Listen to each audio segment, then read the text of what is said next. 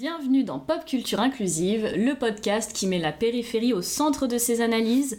Je suis Kim et comme d'habitude, je suis accompagnée de Julie. Hello tout le monde Donc aujourd'hui, on vous propose un nouvel épisode sur Euphoria.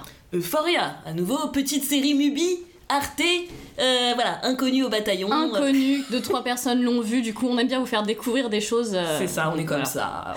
On donne. On est les meufs sympas, on donne, voilà. C'est ça, exactement. Euh, alors pourquoi est-ce qu'on a, pourquoi a-t-on décidé de faire Euphoria? Alors à la base c'est déjà un des des sujets sur lesquels vous aviez voté quand on avait fait notre petit sondage sur sur Instagram.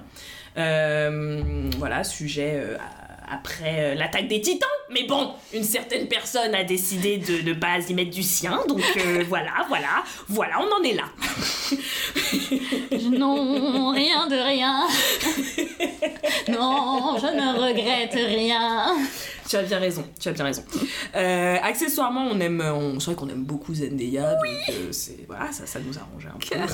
C'est vrai que Euphoria est quand même un phénomène culturel et quasi générationnel, donc ça nous semblait euh, de toute manière intéressant de- de- d'en parler. Pour tout vous dire, on était... euh, Alors juste c'est très drôle, si vous voulez tout savoir, on est obligé de réenregistrer cet épisode parce qu'on a eu un problème de son. Donc du coup j'ai l'impression de faire une espèce de... Le, De boucle. le temps est circulaire. Oui, c'est ça, on Nous revient. sommes dans True euh, Detective. on Ça, revient au début. We'll meet again and again. Et du coup, juste voilà, nous, nous attendions un avion qui, qui n'est jamais venu. Qui n'est jamais venu, hein, par ailleurs. EasyJet, Voilà. si tu nous écoutes, Euh, on va te faire foutre. Voilà. Bref, et donc on avait un petit peu de temps et on a commencé à parler de d'Euphoria. Et c'est là que l'épisode a pris un petit peu, un petit peu corps parce qu'on s'est dit que c'était intéressant. C'était la une des premières séries, une des, un des premiers même. Une des premières œuvres finalement qui nous venait à l'esprit, dont on n'aimait pas vraiment les personnages et pourtant on aimait profondément l'œuvre et on y revenait parce que Euphoria n'est pas une série euh, binging euh, sur Netflix où vous pouvez tout bouffer euh, d'un coup.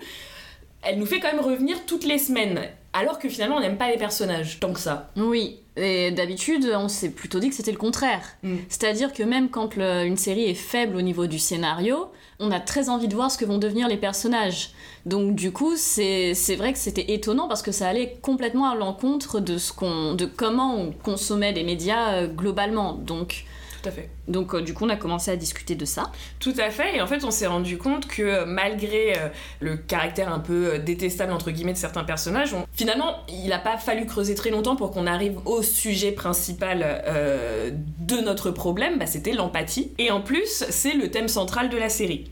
Et ce qui tombe bien parce qu'en plus c'est un sujet que, que nous, euh, sur lequel on aime bien réfléchir, Oui. discuter, euh, et c'est un sujet qui est euh, central et problématique dans nos sociétés actuellement. Oui, À, de à trois ans de la fin du monde, c'est vrai que C'est vrai qu'il faudrait peut-être penser les uns aux autres, mais bon, après. Voilà, mais a priori, il y a une, une catégorie de personnes dont l'empathie est limitée. Euh, Oh, c'est gentiment dit. euh, voilà, c'est gentiment dit, et du coup, bah, c'est compliqué. Euh, donc un peu En la- parlant de ça, d'ailleurs, par- oui, en parlant de ces gens-là, Sam Levinson, créateur de la série. Et donc, pour euh, poser un petit peu la problématique de notre épisode, alors à la base, j'avais personnellement fait une blague sur. Il y a un épisode qui est très fort de la première saison où. Rue décide de. Enfin, décide, elle décide rien du tout, la pauvre, mais elle ne peut pas, elle est en dépression totale et elle peut pas aller euh, faire pipi. Et donc cet épisode s'appelle The Trials and Tribulation of Trying to Pee While Depressed. Et du coup, je me disais qu'on pouvait appeler. euh, notre problématique, c'était The Trials and Tribulation of Dealing with, with Empathy While Being a White Man. Pour un peu développer cette euh, problématique-là, Sam Levinson, le créateur, euh, réalisateur, euh, euh, one-man show de la série, il l'a répété pendant plusieurs interviews, Euphoria c'est vraiment une œuvre sur l'empathie, c'est-à-dire ses mécanismes, ses difficultés et la nécessité de l'empathie. Alors si la première saison est à notre sens quand même une masterclass sur la matière avec évidemment ces petites problématiques sur lesquelles on va, on va revenir, mais justement si une œuvre c'est dans ces petits... euh, oui, dans dans- dans imperfections. ces imperfections qu'on trouve toute la saveur, exactement. La deuxième euh, saison, bah, elle tend un peu à montrer les limites de l'exercice, même si elle traite l'empathie sur un aspect, en tout cas extrêmement bien. Elle montre peut-être un peu les limites de l'exercice. Et en tout cas, ça nous force à nous poser des questions qui sont euh, bah, des questions de fond de la création artistique. hein, c'est-à-dire, euh, est-ce que le pouvoir d'invention juste, entre guillemets, de, l'artiste, est-ce que c'est un pouvoir qui est illimité? Est-ce qu'on peut réellement sortir de sa subjectivité pour écrire des situations ou des personnages qui sont réalistes et jusqu'où? Jusqu'où tient le fantasme de l'universalisme artistique, le fantasme ou la réalité d'ailleurs de l'universalisme artistique? Et pour revenir euh, à Euphoria, eh bah, est-ce que les limites empathiques justement de son créateur ont-elles finalement saboté une œuvre qui est ironiquement sur l'empathie? Alors pour vous traiter le sujet, on a décidé de pas vraiment faire un truc euh, saison 1 contre saison 2 euh, synthèse. Euh, ce qu'on va plutôt faire, c'est d'abord on va donc on va faire une intro pour vous rappeler un petit peu ce que c'est que Foria parce que je suis sûre que vous connaissez pas la série. ensuite, on va vous parler bah, justement de ce premier pas dans l'analyse de Foria qui était est-ce qu'on peut aimer une série sans en apprécier les personnages et comment? Ensuite, on va s'occuper d'éléments, on va dire, qui étaient limites dans la première saison, problématiques dans la deuxième. Et enfin, on finira sur les limites de l'empathie, la subjectivité de l'auteur, point d'interrogation.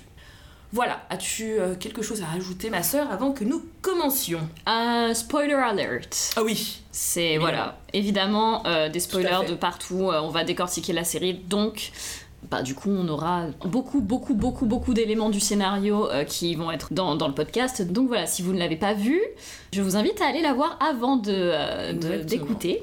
Exactement. Et de, et de revenir vers nous après.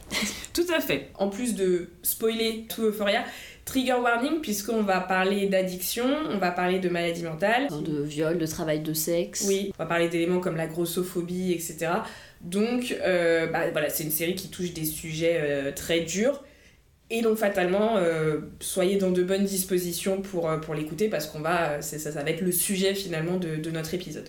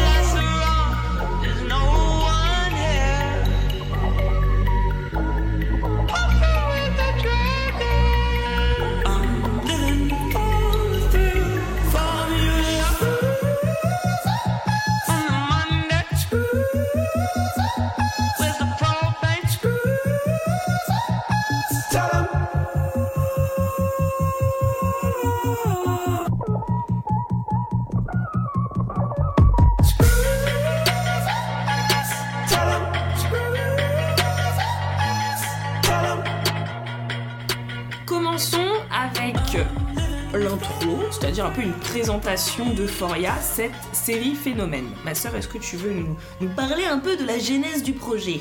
Avec plaisir. Donc, ça a commencé en 2017, où c'est HBO qui décide d'adapter la série israélienne Euphoria de 2012. En 2019, on a donc eu la première saison, qui a été globalement acclamée. En 2021, le créateur euh, Sam Levinson sort euh, le film Malcolm and Mary, et en 2022, la deuxième saison de Foria sort et c'est la série la plus commentée sur Twitter. Pour parler un petit peu de Sam Levinson, il a, il a vraiment un rôle central dans l'œuvre, un peu peut-être trop fort d'ailleurs. Donc c'est important de savoir un peu d'où vient ce monsieur, parce que je pense que comprendre d'où il vient peut donner des pistes de compréhension de pourquoi ça part complètement en couille dans la, dans la saison 2, peut-être.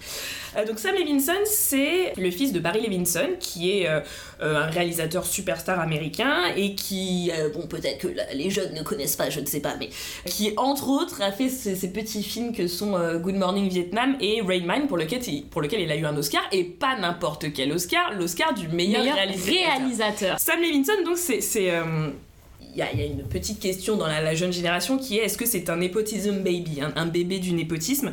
Alors le, népotisme, pour euh, rappeler, c'est à la base, c'est la tendance que qu'ont des, supérieurs ecclésiastiques, des évêques, des papes, etc., à faire monter les gens de leur famille euh, alors que bon bah il y a des procès, il y a le mérite, tout ça, tout ça, rien à foutre. C'est euh, le, haut qui reproduit le haut, hein, hmm. sans qu'il y ait de légitimité euh, aucune. Par exemple, le personnage. Non, c'est du ce qu'on appellerait en français du piston quoi. Par exemple, comment elle s'appelle la pote de roue Leslie? Oui. Leslie est jouée par Maud Apato. Apato, ça vous dit peut-être quelque chose comme nom de famille, je ne sais pas. Juste pour la, culture générale, on va dire, les, les nepotism babies, c'est une notion qui est mise en particulier sur des enfants qui font genre Non, non, ils sont arrivés là à la force du à la force poignet. de, Hein. de mes bras. C'est ça, de leur C'est parce que travail. j'avais un big brain. Exactement. Et de toute façon, si vous y arrivez pas, c'est que vous êtes des pauvres merdes et que vous travaillez pas assez, tout simplement. Euh, va te faire foutre pour Dieu. Sam Levinson, c'est vrai que hum, je je- j'en sais rien s'il reconnaît ou pas euh, qu'il a eu euh, des, des- des facilités, on va dire, grâce à son nom. Mais c'est vrai que déjà, avoir une série HBO euh, quand t'es personne, bon, lolilol. Il n'y a, pas grand monde à qui ça arrive quand même. C'est ça, et même et pire que ça, parce qu'à la limite, on pourrait dire oui, mais le gars est hyper talentueux et tout, tant mieux pour lui au final s'il a eu des facilités, parce qu'au final, ça lui permet de nous présenter sa vision, euh, son œuvre, qui est une œuvre extrêmement appréciable. Mais je pense qu'être un népotism baby, un bébé du népotisme, ça joue peut-être, euh, par exemple, sur le fait que euh, Sam Levinson était un addict. Peut-être que le fait d'avoir énormément de thunes, etc., tu n'as pas le même, euh, tu ne vas pas vivre les mêmes conséquences à la consommation de drogue qu'une personne pauvre, par exemple. Je Par ne sais exemple, pas. Je, je dis ça juste euh, comme ça. On va revenir dessus. Donc. Le show est largement basé sur l'expérience d'addict de Sam Levinson, qui, de son adolescence à sa vingtaine, bah, a eu des énormes problèmes avec la drogue. Il avait le combo magique euh, anxiété, dépression, addiction. Et Roux, le personnage de Roux, qui est donc joué par Zendaya, qui est l'héroïne de la série, c'est son avatar, c'est un cosplay, c'est son Sims d'une certaine manière. C'est même au point où Zendaya en interview, quand elle parle de Roux, elle dit pas euh, je joue Roux, qui est un personnage proche de toi, c'est elle dit je te joue toi. C'est vraiment une symbiose entre euh, et Sam, euh, Sam Levinson, quoi. Et juste pour finir un peu sur Sam Levinson, avant Euphoria, il avait fait certaines choses, dont Assassination Nation, qui est un film intéressant, on va dire, qui met un peu les bases de, euh, de son esthétique, de sa manière de filmer, des thèmes un peu qui lui tiennent à cœur, et qui a surtout le mérite, je trouve, de nous faire découvrir euh, Harry euh, Neff, je crois qu'elle s'appelle, qui est une actrice trans que vous avez peut-être vue en particulier dans la série You, qui joue euh, une personne absolument géniale et qu'on n'oublie pas, alors que finalement elle a pas beaucoup de temps de- d'écran, je pense. Oui, elle est que dans la saison 1 du coup. Elle est que dans la saison Oui, 1 et voilà. et voilà, mais c'est c'est un super, un super personnage. Et je crois que Jules a un poster d'elle dans, dans sa chambre, donc Jules qui est un des personnages centraux de d'Euphoria.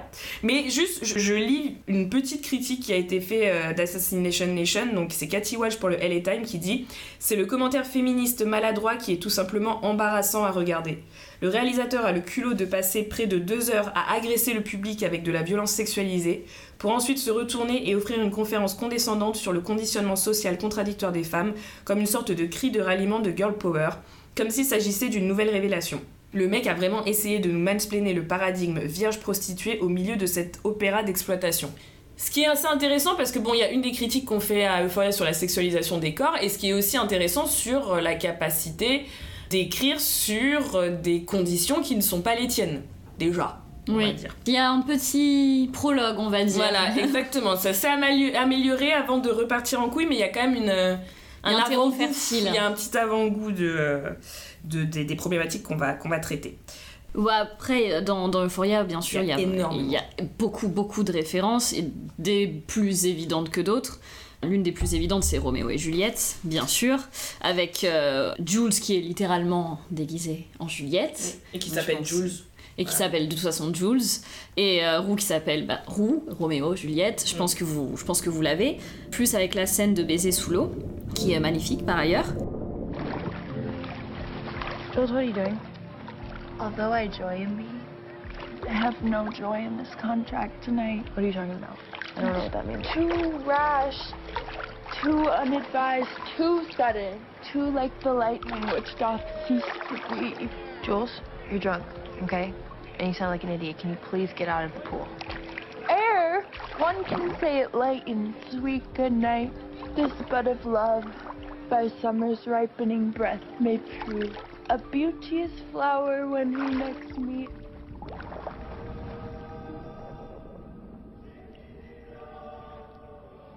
And maybe Ellie was right about Jules. Because this doesn't feel good. Stop, okay? Can you stop? Stop. Stop. Stop, stop, stop. Jules!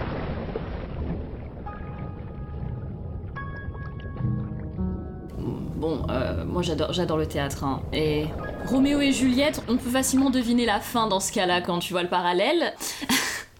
Ensuite, on a Alabama Worley dans True Romance. Alors ça, c'est toute la partie, il y a, une partie déguisée où c'est Halloween, et en fait, tous les personnages, quasiment tous et toutes, sont déguisés en personnages très importants de la pop culture et qui révèlent euh, un peu les affres intérieures du, personnage. Donc, euh, Alabama Worley, c'est euh, Cassie, qui est, qui est déguisée comme ça. On a Kat, qui est déguisée en nonne, alors je ne sais plus comment elle s'appelle, MS45 je crois, mais qui est en fait une dans le film, elle se fait violer, elle se déguise en et puis elle perd son câble, elle se déguise en nonne et elle va tuer plein d'hommes dans une dans une soirée. Donc c'est voilà, à chaque fois de toute façon ce sont des références quoi. Oui, puis on a, euh, il y a aussi Bob Ross là, qui est du Oui. coup, euh, qui, on lui, on lui dit à la pauvre Leslie que euh, c'est pas, c'est pas assez sexy. Bah on a Basketball Diaries, Diaries qui, Ah oui, qui- où aussi. clairement euh, c'est c'est un film où Leonardo DiCaprio était très jeune où il joue un addict et il demande à un moment de l'argent à sa mère qui est complètement un, un miroir de la scène où, où Jules demande de- la première fois où elle pète un câble, où elle demande de la drogue à, à Fez. Euh, on a toute la scène, enfin tout le, le méta-discours, on va, on va dire, autour de Stand By Me euh, dans, la deuxième, euh, dans la deuxième saison. On a la scène de la boîte de nuit dans la première saison avec Jules qui fantasme sur Tyler, Nate, Rue, etc. qui rappelle beaucoup Black Swan. On a Midsommar aussi. euh, Alors ça, je sais pas très bien ce qui... Encore une fois, je- la, la deuxième saison, il y a beaucoup de vide. Au final, c'est beaucoup l'esthétique du vide. Il y a une scène où, qui rappelle une espèce, une espèce de tableau où t'as Cassie qui, qui, qui est en train de pleurer parce qu'elle fait que ça. hein. De toute manière, la pauvre chérie, la, la vie est dure. Et, Dans la euh, deuxième saison, euh, elle s'énerve et elle pleure. voilà, c'est ça. Mon dieu. Et donc, il y a ce plan avec les fleurs et tout, mais encore une fois, je ne sais pas trop ce, qu'elle est, ce que Sam Levinson essaye de dire parce que ça n'a rien à voir avec euh, le, le, li- le, le film euh, Midsommar où justement ce, ce plan final de euh, Florence Pug ou Pugh, pardon, on ne sait pas prononcer, euh, c'est la, la scène finale, c'est euh, c'est la libération féminine en fait. Alors que Cassie, c'est pas exactement ça, loin de là. On est plutôt dans le contraire. Mais plutôt dans le contraire, vraiment, j'ai pas. Enfin, c'est vraiment le vide, quoi. C'est oui, tiens, je vais prendre cette référence-là, mais je vais rien lui faire dire, et, c'est cool parce que les jeunes, ils vont, ils vont comprendre. Bref, on a aussi euh, American Psycho. Alors, il y a la scène de la douche de Nate, et puis de manière géné- générale, euh, Jacob Elordi a cité ce film et ce livre, enfin, le film en tout cas, comme référence dans sa manière de construire le, personnage de Nate, euh, Patrick Bateman comme référence du personnage de, Nate. On a aussi un moment où t'as euh, Roux qui veut faire peur aux, aux deux démons, là, les, les jumeaux, les frères de McKay, parce qu'ils essayent de d'emmener vers le côté obscur sa petite sœur et du coup euh, elle leur dit attention je vais demander à des amis dealers euh, de vous casser la gueule. Et elle cite en fait les, tous les dealers de The Wire et, comme ces enfants sont absolument incultes ils ne reconnaissent pas et ça leur fait très très peur. Mais d'ailleurs quand je vois la saison 2 personnellement je me dis que et quand on voit les références à The Wire etc je me dis mais juste gars fais un film sur des gangsters hein, c'est- voilà. Tu vois au lieu de nous faire un espèce de mélange qui n'a aucun sens euh, fais ça je pense que ça, ça peut Ça te, ça convient, cool. ça te conviendrait mieux, je pense. Exactement, exactement. Alors, réception. Alors pour la première saison euh, sur le site euh, Rotten Tomatoes, donc qui est le, le site qui reprend les, les critiques tout simplement et qui dit si le film a été euh, bien ou pas. Donc sur Rotten Tomatoes, donc on a un taux d'approbation de 80% avec une note moyenne de 7,3 sur 10 sur la base de 97 critiques. Il y a plein de critiques différentes bien sûr, mais il y a quand même consensus sur quelque chose. C'est une série unique, stimulante et éclairante, portée par la performance discrète et puissante de Zendaya. Euh, la série a été largement saluée par son jeu d'acteur, sa cinématographie bien sûr, sa musique, le traitement des sujets difficiles, même si cette dernière partie euh, fait pas l'unanimité, puisque certains lui reprochent de faire l'apologie de la consommation de la drogue, de sexualiser des adolescents et des adolescentes, et de passer euh, très complaisamment sur certains sujets qui sont très graves, comme le travail du sexe chez les adolescentes. Donc ça c'est pour la première saison.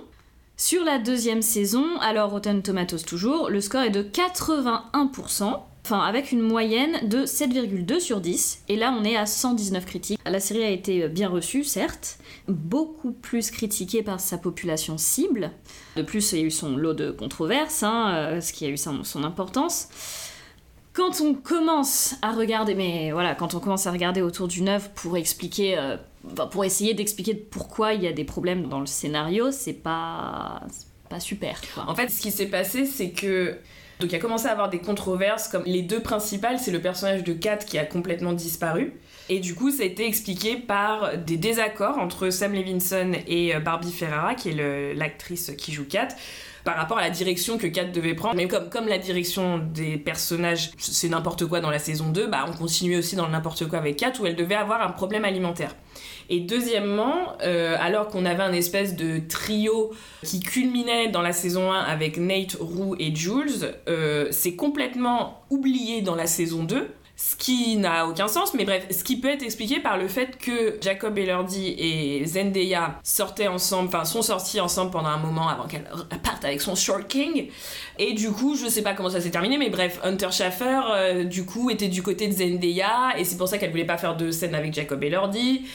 Et du coup, c'est pour ça qu'ils ont qu'une scène à la fin. Sauf que, outre le fait que c'est la cour de récré et que. euh, et on que- a 5 ans et demi, quoi. Voilà, gars, et fait, que en fait, euh, on- moi je m'en bats les reins. on s'en fiche. enfin, on s'en c'est- fiche. En plus, c'est le même là. C'est les deux brins, euh, Oui. pareil, on s'en fout. moi là, je les- restée avec le grand, mais bon, c'est mon avis. Je crois que t'es plus riche, Tom Holland. Ouais, non, mais tu crois que Zendaya a besoin de. non. Mais bon. Moi, j'aurais choisi le plus riche, même si j'étais riche.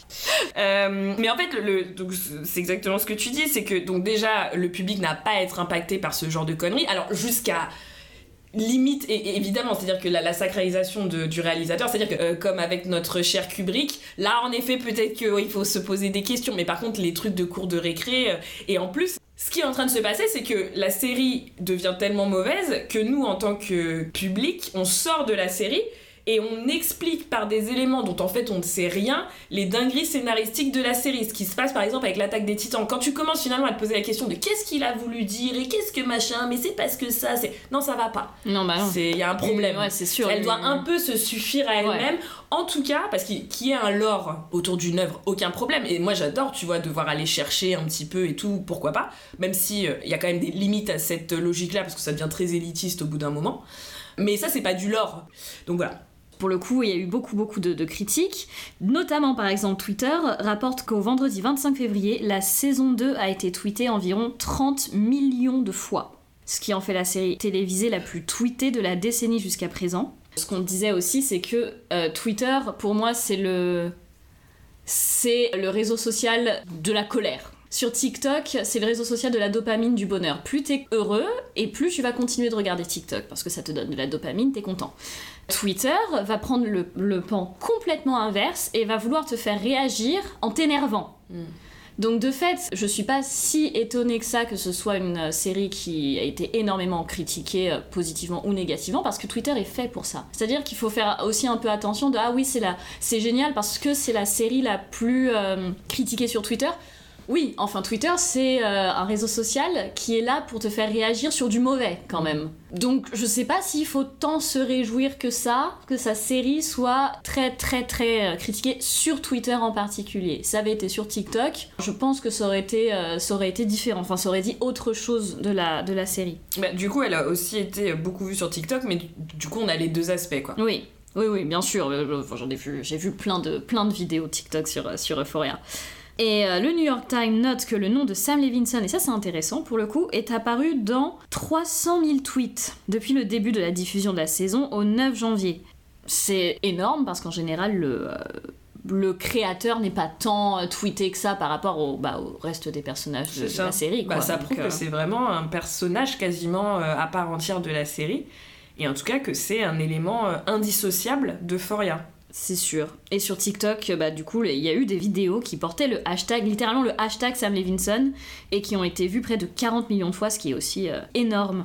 C'est quand même assez rare, enfin, je dirais assez rare, mais même je n'ai pas beaucoup d'exemples où c'est arrivé, où il y a un tel média qui est sorti, et euh, c'est beaucoup, la, c'est beaucoup le créateur, la créatrice qui a été euh, Complètement. autant tweeté ou autant... Enfin, hashtagué en tout cas que, euh, que les personnages. Quoi. Bah, il y a eu- je- pense que- d'exemples. Un des derniers exemples, mais moi je me rappelle même pas de leur nom, c'était à cause de Game of Thrones. La dernière saison, c'était, enfin, tout le monde était tellement vénère qu'au final, les réalisateurs, les deux réalisateurs sont venus un peu dans, en ligne de mire, parce qu'avant il fallait Mhm. trouver quand même des coupables, et vu qu'ils ont quand même sorti des.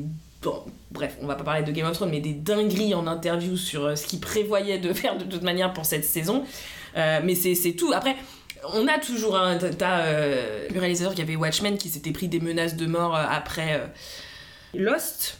Ah oui, bah oui, bah oui. Euh, donc voilà, on a, mais, mais c'est des gens, c'est après en fait. Et c'est Oui. une fange très particulière du fandom. Là, c'était. Tout le monde sait qui est, entre guillemets, si on regarde Euphoria, tu sais ce qui est Sam Levinson. Il est vraiment complètement rattaché à l'œuvre, personnalisé même, ce qui est très rare. Parce que moi, par exemple, voilà, Game of Thrones, je sais que c'est deux gars, euh, mais je sais pas qui c'est. tu vois. Enfin, Oui. voilà. Alors que. Oui, ça peut, ah oui, ça peut arriver dans ce cadre-là. Ça peut arriver euh, notamment bah, à Neil Gaiman, ça lui arrive souvent parce Oui, que euh, voilà, voilà, il est, voilà. il est, Pareil, la il est très dans le, il est très fandom et en plus, Oui. enfin par exemple quand tu vois Good Omens, c'est clairement Terry Pratchett et Neil Gaiman dans les persos principaux quoi. Mm. Donc, enfin, en tout cas on peut trouver que c'est un Avatar 2, mais ça, je pense que c'est même pas, euh, ça a pas la force que ça. a, euh, que ça, euh, là, ouais. ouais. pour Euphoria. Après, pour passer au- plus aux caractéristiques de, de l'œuvre, euh, bah, au niveau de la cinématographie, il y a beaucoup de plans serrés, beaucoup de plans séquences, des tracking shots qui donnent l'impression que les personnages sont surveillés constamment. Bien sûr, la musique euh, dans Euphoria, c'est incroyable. Des palettes de couleurs, le maquillage, les vêtements, enfin l'esthétique est assez incroyable. Et sur l'aspect euh, surveillé, enfin les, tracking shots, où d'un côté on a l'impression qu'ils sont surveillés, qu'il y a toujours une personne au-dessus, mais on, ça donne aussi l'impression de l'hyper-conscience de soi-même que les, euh, les adolescents et adolescentes peuvent avoir. C'est aussi poussé par des easter eggs qui sont inclus dans la série. Par exemple, on a un moment où une scène assez horrible entre Maddie et Nate où on a un petit sticker qui dit souriez, vous êtes filmé. Pareil, quand elle est dans le dressing room de la meuf pour qui elle bosse, Maddie, on voit qu'il y a un endroit aussi où il y a- il y a une caméra en fait qui est cachée et on voit qu'elle est en train d'être regardée. On, le voit dans la cinématographie, mais aussi il y a des éléments qui, des petits éléments qui sont intégrés dans l'œuvre pour euh, pousser et pour justifier cette espèce de surveillance permanente que euh, bah, finalement les adolescents et adolescentes euh, vivent maintenant à l'heure du capitalisme 2.0, euh, ce qu'on appelle aussi le capitalisme de surveillance, les réseaux sociaux et compagnie et compagnie. Voilà, on va en parler un petit peu, même si c'est pas forcément le, ça va pas être un sujet central parce que Sam Levinson le clôture entre guillemets de lui-même. Souvent, on, Euphoria, on se pose la question de est-ce que c'est réaliste ou est-ce que c'est glamourisé. Et en fait, lui, il va, il va plutôt répondre avec euh, une formule que je trouve tout à fait adéquate pour le coup. Il parle de réalisme émotionnel. Son, son but, c'est pas de montrer la réalité. Déjà, ça veut dire quoi montrer la réalité? Parce qu'en effet, il y a une réalité, mais si vous avez trois personnes qui voient une action, la manière dont ils vont vous la raconter, dont il et elle vont vous la raconter, ça va être des manières complètement différentes. Donc à partir de là, quelle est la réalité? Mais ce qu'il cherche à faire, c'est vraiment de montrer la réalité émotionnelle des personnages euh, adolescents. Parce que tout est plus extrême, entre guillemets, quand on est, quand on est adolescent, aussi bien que ce soit sur, sur l'amour, sur la joie, sur la tristesse, etc. etc. Et c'est pour ça que là, tout est euh, amplifié, saturé. C'est pour ça qu'on a cette esthétique. C'est encore une fois la réalité, mais vue par le prisme des personnages de, Sam Levinson. Donc par rapport au grand thème et ce que, ce que dit la série, alors petit rappel que donc, cette série n'arrive pas de nulle part, elle n'a pas été euh, inventée en, vase clos. Il y a eu des films hein, qui déjà parlaient, euh, évidemment, il y a eu des œuvres qui parlaient du sujet, euh, des mêmes sujets d'Euphoria et qui avaient même une cinématographie assez proche. Je pense notamment à Kids, qui est réalisé par Larry Clark et écrit par Harmony Corinne. Ce qui est très intéressant parce que Harmony Corinne, pour moi, c'est le gars qui aurait dû être euh, Sam Levinson, mais qui, pour une raison inconnue, n'est pas devenu Sa- Sam Levinson parce que c'est les mêmes sujets, c'est les mêmes délires autour des adolescents, de la sexualisation, c'est la même. euh, un peu fétichisation autour de la culture noire et de la culture latino aussi. Enfin, on a quand même euh, James Franco dans Spring Break qui, qui cosplay un dealer, je sais pas si c'est noir ou latino, enfin bref. D'ailleurs, l'héroïne principale, c'est aussi une ancienne de Disney, c'est euh, Gomez. Avec les- cette même cinématographie euh, très belle, très léchée, très irisée, euh, qui fait un peu penser à Nicolas Winding Refn, en fait, quand on y réfléchit. C'est très semblable au final, mais voilà, euh, c'est pas quelqu'un qui a eu le, le même essor, mais il a pas non plus le même vécu à, raconter. Et pour juste pour euh, vous replacer qui est euh, Harmony Corinne, c'est lui qui a par exemple fait le clip de, euh, de Rihanna, euh, Needing Me. Euh, donc on a donc Trainspotting évidemment, Requiem for a Dream, Fear and Loathing in Las Vegas, et évidemment Skins, Oui, qui est euh, la série, euh, je veux dire, euh, Skin walked so Euphoria could run. Non, complètement, C'est- les mêmes sujets, c'est les mêmes problématiques, si C'est trash, c'est c'est violent, c'est ouais, on est on est là-dedans quoi. on est là-dedans. Si, voilà, c'est la différence, c'est que c'est des Anglais et que donc on a un ton euh, assez différent. Euh, on a un propos aussi qui est différent, mais la base est exactement, euh, exactement la même. Et donc les références qui sont données par Sam Levinson pour créer la série, on a Todd Hido ou Hido, je sais pas comment on le prononce, qui est un photographe et c'est en particulier sur les paysages, c'est quelqu'un qui a une maîtrise de la couleur absolument dantesque et qui du coup fait des très très beaux paysages. Et le film Magnolia aussi, euh, en particulier sur les... euh, alors je pense aussi même sur les couleurs, etc. Mais sur les, euh, les mouvements de caméra. Voilà. Donc sur les grands thèmes, pour la première saison, principalement c'est sur le besoin de, de validation. Sauf que la validation externe n'équivaut pas à la guérison de ces tourments internes. Les personnages vont apprendre ça à leurs dépens. Tous les personnages cherchent une validation. C'est toute l'adolescence qui est basée là-dessus. hein. C'est que tu cherches la validation, tu cherches bah, à trouver ta place et à ce que les gens, euh, la société euh, t'apprécie, j'imagine. Maddy étant l'exception. Oui, parce que elle, c'est euh, l'exception, elle, ouais. elle sait qui elle est, ce qu'elle veut. C'est assez, c'est très clair pour elle par rapport aux autres personnages. Et sur la deuxième saison, ça aurait pu être hyper intéressant. C'est Mike Tyson qui disait ça. Quand il veut te punir, le diable te donne tout ce dont tu as rêvé. Globalement, le personnage principal, donc Roux, a tout ce qu'elle veut dans la deuxième saison. Pour autant, ça se barre complètement en cacahuète. Mm. Dit comme ça, ça peut être euh, Mhm. hyper intéressant à voir. Le thème de la descente aux enfers, dans les films, dans les séries, etc., quand elle est bien traitée, je trouve que c'est assez incroyable. Hmm. Bon, raté.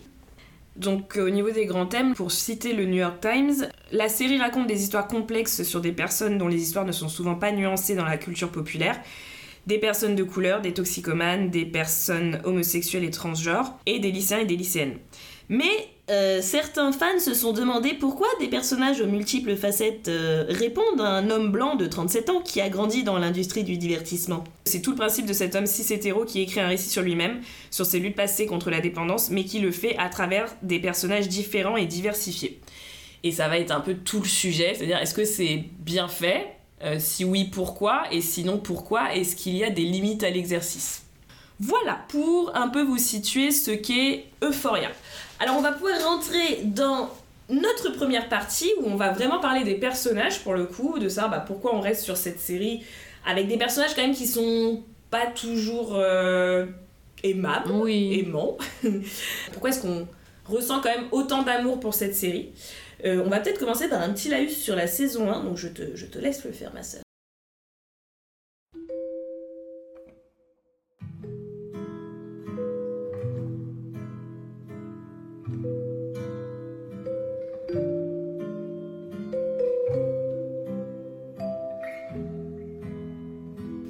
L'histoire, c'est donc Roux qui revient de cure de désintox, qui rentre, je crois, en première ou en terminale. En tout cas, elle va avoir 17 ans. On sait qu'elle est née un peu après le 11 septembre 2001. Euh, son signe astrologique, c'est Vierge, du coup. Comme Zendaya, c'est important de le dire. Et, euh, et du coup, donc, elle revient après avoir passé quelques mois en désintox. Et en même temps qu'elle revient dans, dans son lycée, chez elle, etc., la situation de départ, c'est qu'elle ne veut pas arrêter de se droguer. C'est le postulat de base. Et euh, parallèlement, euh, il y a l'arrivée d'un nouveau, euh, d'une nouvelle personne, Jules, qui arrive de la ville. Alors, on sait pas trop ce que, ce que ça, ça implique, mais en gros, elle passe de la ville à la banlieue américaine. Et du coup, euh, elles se rencontrent. C'est le postulat de base. Et bien sûr, autour de Roux et de Jules, il y a tous leurs camarades de classe, dont chacune, c'est beaucoup, c'est quand même beaucoup de femmes. Notons-le. Chacune a son histoire personnelle et chacun aussi. Donc on passe à la fois donc de cette histoire d'amour finalement parce que Roux tombe amoureuse de, de Jules et au départ on pense que c'est très peu réciproque.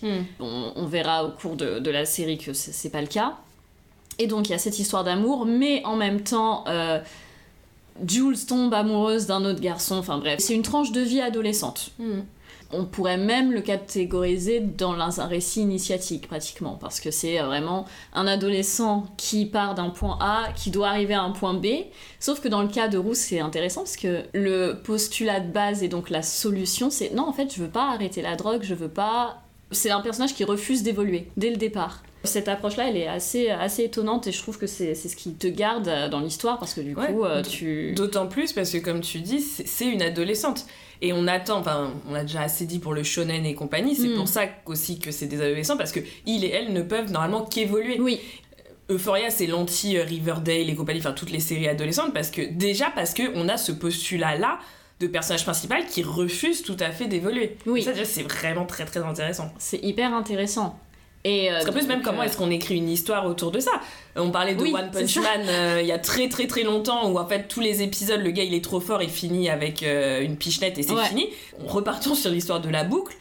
Comment tu construis une histoire par rapport à un personnage qui ne peut pas, ne veut pas évoluer Oui, comme ça, si on vous le dit comme ça, ça paraît absurde. Enfin, il n'y a pas d'histoire du coup. Oui, oui, oui. Vu que le point A et le point B c'est le même. Ouais, tout à fait.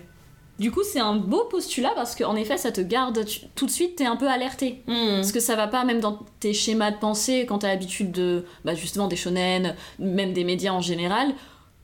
Oui, et comme tu dis, le, parcours initiatique, on, a, on a déjà parlé du, du méta-récit du Oui. héros. Certains le représentent en boucle, c'est vrai, Oui. c'est vrai, c'est vrai aussi. Ça peut, ça peut. Mais on est quand même, on a quand même une vraie évolution du personnage parce que sinon, euh, bon, Bah, sinon, c'est bah, voilà, c'est toujours la même chose, quoi. On peut pas. Du coup, ouais, hyper, hyper intéressant. D'autant plus que, comme ce qu'on disait euh, tout à l'heure, c'est c'est des personnages qui cherchent quand même l'approbation. Oui. Donc, tu- on pourrait partir du principe que les autres personnages, ils évoluent. Mm. Et parce qu'ils cherchent l'approbation de, euh, de leur père, etc. Mais mais pas Roux. Donc du coup voilà, la saison, la saison 1 se passe avec cette tranche de vie, avec euh, donc Roux qui est à la fois qui tombe amoureuse, qui ne veut pas arrêter la drogue, donc ça, se barre en cacahuète. Jules qui elle recherche l'approbation masculine, donc Jules est une euh, adolescente trans. Bon voilà, cherche l'approbation masculine comme euh, beaucoup de femmes finalement. Et la relation entre Nate, qui est un grand malade, mais qui est, comment dire, à la fois c'est un grand malade, à la fois je le vois vraiment comme euh, ouais c'est un mec, c'est littéralement un mec toxique, mais comme il en existe des littéralement des, des millions. Et donc Nate qui Nate et Maddie qui sortent ensemble et du coup ça se passe mal etc. Donc bref on a vraiment cette tranche de vie là et donc comment toutes ces vies là vont évoluer et euh, s'entrecouper entre elles s'entrecouper, se rentrer dedans. euh, se rentrer dedans. euh, voilà, Enfin, c'est l'histoire de la saison 1 en, en globalement. Et la saison 2 continue euh, Oui. là-dessus, sauf que, bon, voilà, on en parlera peut-être après, c'est plus ou moins bien fait. Ouais. Et euh, il y a cette idée en plus que pour le coup, euh, Roux va tout avoir, mais euh, ça va pas exactement avoir les conséquences souhaitées. Là, on a même, une- mais on en parlera après, mais on a même quasiment un principe de dévolution. Oui. C'est quand même, Ce il y a refus d'évoluer hein, ouais. et il y a dévolution. euh, Et encore une fois, franchement, pourquoi pas? Ouais, Ça pourquoi peut- pas Ça peut être vraiment, euh, vraiment hyper intéressant comme parce que c'est très peu fait. Ouais, donc, euh, ouais, donc vraiment pourquoi Oui, oui. pas Mais du coup, vous comprenez déjà quand on dit que les personnages, parce que malgré tout l'amour que moi je peux avoir avec euh, pour Roux, parce que c'est un personnage qui. Oh, je l'aime trop. Ah bah oui, oui, puis c'est. c'est- Enfin. C'est très prétentieux de dire ça, mais c'est un personnage qui déjà me ressemble, enfin ressemble à ce que j'étais quand j'étais petite. On est habillés pareil, euh, elle a des posters dans sa chambre que j'avais dans ma chambre, donc et en plus elle vit une, une histoire d'amour avec une très belle personne blonde euh, à 17 ans. J'ai vécu la même chose à 19, donc tu vois, enfin vraiment c'est un personnage où de, de base je suis full empathique, tu vois. Mais ça, déjà en vous disant ça, avec le refus d'évolution et la dévolution, on comprend déjà à la base que c'est pas des personnages qu'on va aimer. Enfin, Oui. Roux, c'est pas, malgré tout l'amour que j'ai pour elle, c'est quelqu'un. C'est difficile de l'apprécier, de fait, même dans sa constitution, Oui. la manière dont elle décide de se comporter avec la vie, tout simplement. D'où, encore une fois, comment aimer une série dont on n'aime pas trop les personnages, quoi. Et c'est dit dès le départ. Ce qui est beau dans cette série, c'est que le on peut deviner la fin au début Ouais. et pour autant parce que moi en général ça m'énerve. Quand j'arrive à deviner la fin d'une série euh, dès le début, je- ça, ça m'énerve. Sauf que là, comme c'est dit. c'est dit Ouais. Et c'est, il n'y a pas de surprise, mais d'un autre côté, tu sais pas comment. D'accord, maintenant que c'est que ça c'est dit, comment on, Comment on y arrive, on y arrive. Mm, mm, mm, tout à fait. Donc, Tout à fait. euh, Et un petit truc aussi sur. euh, après, on va passer sur un, un autre personnage, mais euh, un petit truc par rapport à Roux et par rapport à la série, parce que ça aussi c'est une construction cinématographique et narrative très intéressante. Roux est, un, est une narratrice omnisciente. oui, I was once happy, content, sloshing around in my own private primordial pool.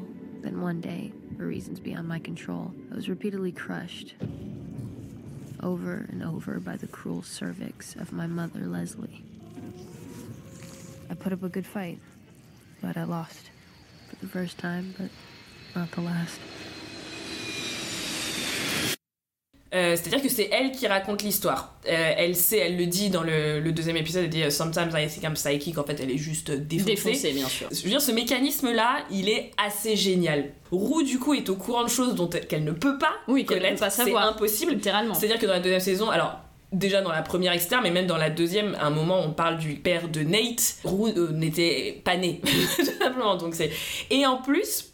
En même temps, mais ça c'est le, le jeu du narrateur omniscient et, et on le retrouve dans le, dans, le, dans les livres évidemment et c'est des pistes d'ailleurs, je, je sais pas comment se passent les cours maintenant, mais nous c'était des réflexions qu'on avait déjà au collège en fait en, en français. Est-ce que le, le narrateur te ment? Parce que quand t'as un narrateur omniscient, t'es obligé de pleinement faire confiance au narrateur ou à la narratrice, qui est en gros euh, la voix de l'auteur, la voix de l'autrice, la voix de Dieu, entre Mm. guillemets. Sauf que, est-ce que c'est vraiment la voix de l'auteur et de l'autrice? Est-ce que l'auteur et l'au- l'auteur-autrice a les meilleures intentions? Est-ce qu'elle veut te mentir ou pas? Et en plus, Roux le dit dès le début, et de toute façon c'est confirmé, Roux est une petite menteuse. C'est une petite Ouais, manipulatrice. ça, je dirais même presque qu'elle est mythomane. C'est compulsif quasiment. C'est vrai. Et en plus, ce qui est très fourbe là-dessus, c'est qu'on pourrait se dire c'est la faute de la drogue parce que d'ailleurs elle le dit à un moment. hein, encore une fois, il y a pas. C'est pour ça c'est que c'est une menteuse, mais de toute façon c'est tout le gaslight de Roux et je pense des personnes vois, De toute façon, quand on me dit, il y a genre il y a une série qui disait euh, les meilleurs menteurs euh, disent la vérité. Enfin tu sais, tu dis un, un plus gros mensonge pour détourner en Oui. fait le truc, ou alors tu dis une vérité Oui, oui, pour tu, détourner le tu mensonge. prêches le faux pour, euh, Ouais. pour avoir le vrai. Ouais, voilà, ou le vrai pour le faux. Enfin voilà, Mm. c'est un peu. Et donc elle le dit clairement à un moment. Elle dit de toute façon, je ne suis pas the most reliable euh, narrateur, Mm. narratrice, sauf que c'est ok. Donc en plus, elle le dit, donc toi tu peux rien dire derrière. Mais en plus, on se rend compte que c'est pas, ce n'est pas à cause de la drogue. Et c'est ça toute la problématique, c'est qu'il y a un moment. euh, Bah de toute façon, euh, c'est toute la problématique de la deuxième saison. C'est qu'est-ce que ça veut dire être une bonne personne? Et Roux, il y a des trucs qu'elle te sort. Alors, c'est horrible, hein, mais quand elle gaslight sa sœur et tout par rapport à. Vous avez besoin d'une drogue pour cacher une autre drogue. Oui. C'est vraiment ce moment, il est horrible. Encore plus quand t'es une grande sœur, t'es là, mais t'es vraiment un chétane, quoi.